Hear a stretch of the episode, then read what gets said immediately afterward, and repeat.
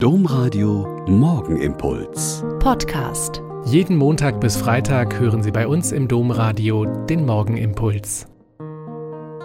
Wieder mit Schwester Katharina. Ich bin Euper Franziskanerin und bete mit Ihnen in dieser Fastenzeit von Montag bis Freitag den Morgenimpuls. Was waren das für Bilder in der vergangenen Woche?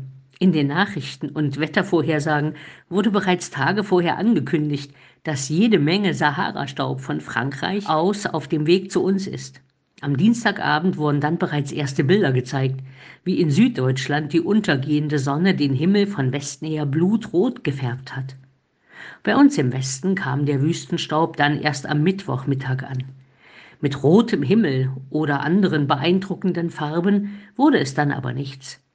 Stattdessen färbte sich das Blau des wolkenlosen Himmels in eine ziemlich trübe Suppe, durch die die Sonne ein fast schon bedrohliches Licht warf.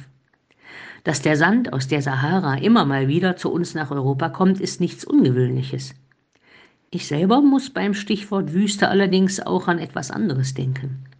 Wir Ordensleute und auch viele andere Christen veranstalten häufig sogenannte Wüstentage.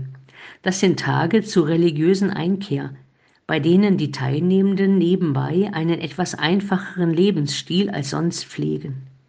Der Begriff Wüste erinnert an die 40 Tage, die auch Jesus mit Fasten in der Wüste verbracht hatte, bevor er öffentlich auftrat.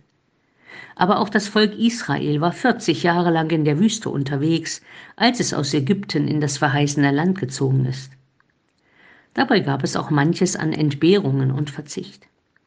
Gerade in diesen Tagen werden auch wir wieder gefragt, auf was wir zu verzichten bereit sind, um diesen sinnlosen Krieg in der Ukraine zu stoppen. Denn jede Sanktion für Russland ist auch mit einer Konsequenz für unseren Lebensstil verbunden. Fragen wir uns also heute mal, wie wir durch Verzicht oder einfach nur durch Mäßigung zu einer besseren Welt beitragen können. Das Bild der Wüste und des Wüstenstaubs in der vergangenen Woche konnten uns da eine gute Hilfe sein. Denn als am Freitag der Regen über das Land gezogen war und den Sand aus dem Himmel gewaschen hat, waren die Pfützen zwar beige und ockergelb gefärbt, aber die Sicht war wieder klar und am Tag darauf konnte man die Sonne auch wieder in ihrer vollen Pracht sehen. Der Morgenimpuls mit Schwester Katharina, Franziskanerin aus Olpe, jeden Montag bis Freitag um kurz nach sechs im Domradio.